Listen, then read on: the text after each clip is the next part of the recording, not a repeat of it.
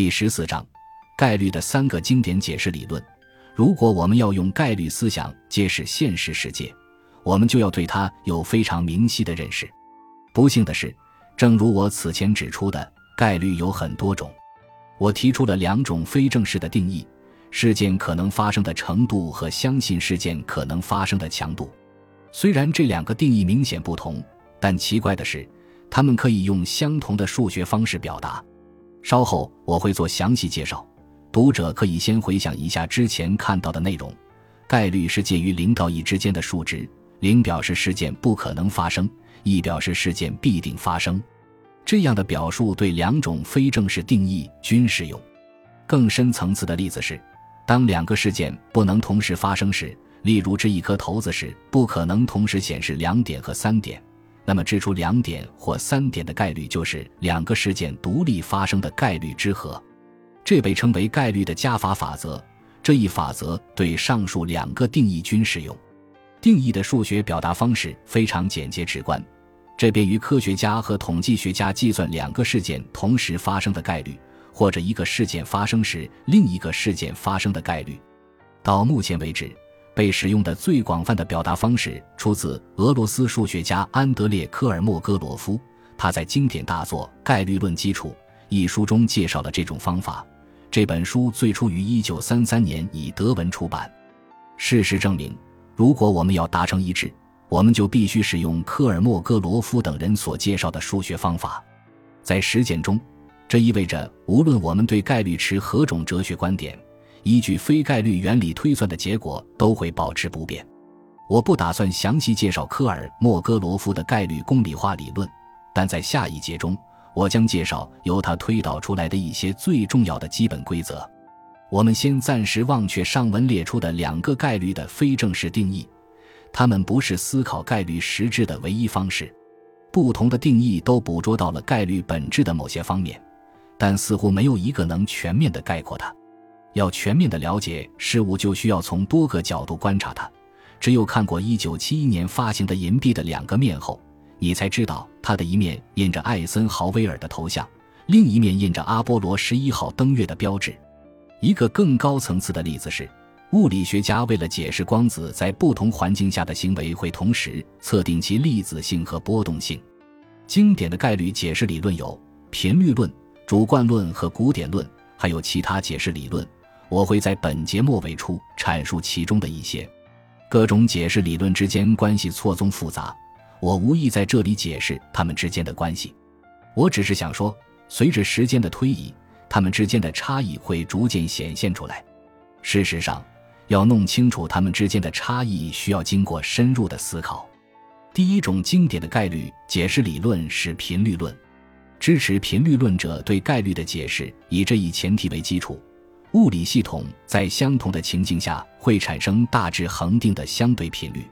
我们之前提到过这样的例子，比如抛一枚硬币时，正面朝上的概率是十二；掷一枚骰子时，显示四点的概率是十六。频率论正式的概率定义是：当相同情境无限次重复出现时，事件发生的次数所占的比例。因此，根据这个定义，抛硬币时正面朝上的概率是无限次抛硬币时正面朝上的次数所占的比例。很快你就会发现，这个定义在实际的运用中存在困难。无限次重复，那样做会让硬币出现磨损，甚至所剩无几。而且我们无法做到无限次的重复，相同情境下重复，完全相同的情境根本就不存在。正如希腊哲学家赫拉克利特所说的：“你不可能两次踏入同一条河流。”但是，如果我们把概率的频率论定义视为一种理想的情形，就像第一章提到的点和线等几何知识一样，我们就能明白它的意义了。我们做不到无限次的重复。但我们可以重复任意次数，这意味着我们可以重复足够多的次数，以尽可能精准地确定概率。诚然，我们不能保证分毫不差的测量概率，因为我们的重复是有限的。但我们也不能完美的测量其他任何事物。我可以把桌子的长度精确到一厘米、一毫米或百万分之一毫米以内，但不能精确到小数点后的无穷位。因此。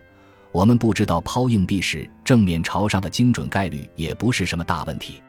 有一点很清楚，概率的频率论解释具有外在世界的属性，比如粒子中的硬币或骰子、物体的长度或质量；而主观论的概率解释则非常不同，它与外部世界无关，体现的是个人对事件发生的信心程度。抛硬币时。你可能会认为硬币正面朝上和反面朝上的可能性相同，因此正面朝上的概率是一半。如果你后来进一步了解了这枚硬币或抛掷它的人的状况，你可能需要调整你的相信程度及你的概率。主观论解释认为，概率不是外部世界的属性，而是个人心智的内在属性。每个人对每个事件都有自己的主观概率，正是出于这个原因。布鲁诺·德费内蒂在其所著的《概率理论》一书中，开篇便以“概率不存在”这句话亮明了自己的态度。他的意思是，概率反映的不是外部世界的属性，而是我们看待世界的方式。由此可以引出第二种经典的概率解释理论——主观论。你可能会认为主观概率难以测量，但人们已经设计出了各种测量方案，例如让人们对结果下注。如果他们认为硬币是正常的，那么他们就会认为抛硬币时正面朝上的概率是十二，这样他们就会对正面朝上和反面朝上这两种结果下同样的赌注。但如果他们认为硬币两面都是正面，他们就会对正面朝上的结果下更高的赌注。概率的频率论解释其实就是侥幸论的解释，概率的主观论解释是认识论的解释。前者认为结果由头骰子决定，后者认为结果以人的认知为基础，即对事件会发生的相信程度。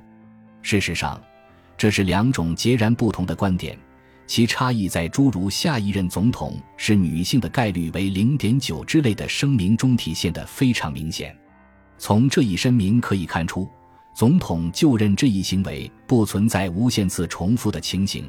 零点九这个概率体现的是发出声明者本人确定或相信的程度。把概率解释为相信程度的认识论颇有意思，因为它本质上是把机会视为无知的判定标准。因此，认识论概率与一神论的宗教背景相吻合。概率的基础是在十四世纪中叶奠定的，在那个时候，当偶发性事件出现时，人们把它视为上帝意志的体现。只是他们不知道上帝是如何导致它发生的。然而，现代理念认为，不确定性事件的发生不只是由单纯的未知因素导致的，还有更为根本的原因。由于两种观点根本不同，你可能会认为都用“概率”一词称呼它们不合理。哲学家伊恩·哈金指出，重量和质量也面临着类似的问题。我们也是直到最近才明白，它们在本质上是不同的。所以开始用不同的术语称呼他们。沿着这一思路，伟大的数学家西蒙·丹尼斯·伯松和安托万·奥古斯丁·古诺建议用法语单词 chance 表示认识论概率，用 probability 来表示侥幸论概率，但在英语中没有这样的区分。第三种经典的概率解释理论是古典论。古典概率论建立在对称概念基础之上。如果你有一颗完美的六面立方体骰子。那么你就没有理由认为任何一个面出现的频率比其他面得高。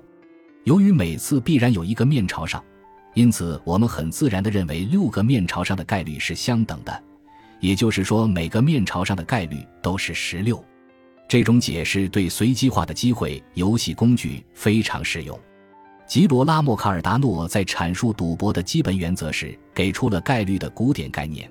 所有赌博遵循的最基本的原则就是条件一致，金钱、环境以及骰子本身偏离了这种一致性。当条件与你的对手有利时，你就是个傻子；当条件与你有利时，你的做法有失公平。即使骰子不是完美的立方体，它们也是相当接近的。不过，由于日常生活中缺乏对称性如此明显的实例。我们尚不清楚该如何运用古典概率概念，例如，我们如何用它计算某人死于癌症的概率呢？除了频率论、主观论和古典论三种经典的概率解释理论，还有其他的概率解释理论。逻辑概率是逻辑的延伸，它用数字化的支持程度取代了简单的是与否。根据一般的逻辑，我们可以做出 A 蕴含 B 这样的陈述，逻辑概率则更进一步，它给出了 A 蕴含 B 的程度。这种概率还有其他名称，包括可信度、置信的合理程度和可确定程度。著名的经济学家约翰·梅纳德·凯恩斯就是逻辑概率的支持者，他在《概率论》。一书中对此有专门的描述。还有一种解释是倾向性解释，这种解释以考察对象特定的行为方式倾向为基础。我可能会认为我的硬币具有正面朝上的倾向。你可以把这种概率想象成脆弱性，一个盘子的脆弱性就是它跌落时破碎的倾向。关于概率意义的解释浩如烟海，由于篇幅所限，我们只能涉足一小部分。概率是一个难以捉摸的概念，无数哲学家和其他人穷尽一生探寻它的含义。它最显著的一个特征就是，频率论、主观论和古典论这三种最经典的解释都可以用相同的数学方式来表达。感谢您的收听，喜欢别忘了订阅加关注，主页有更多精彩内容。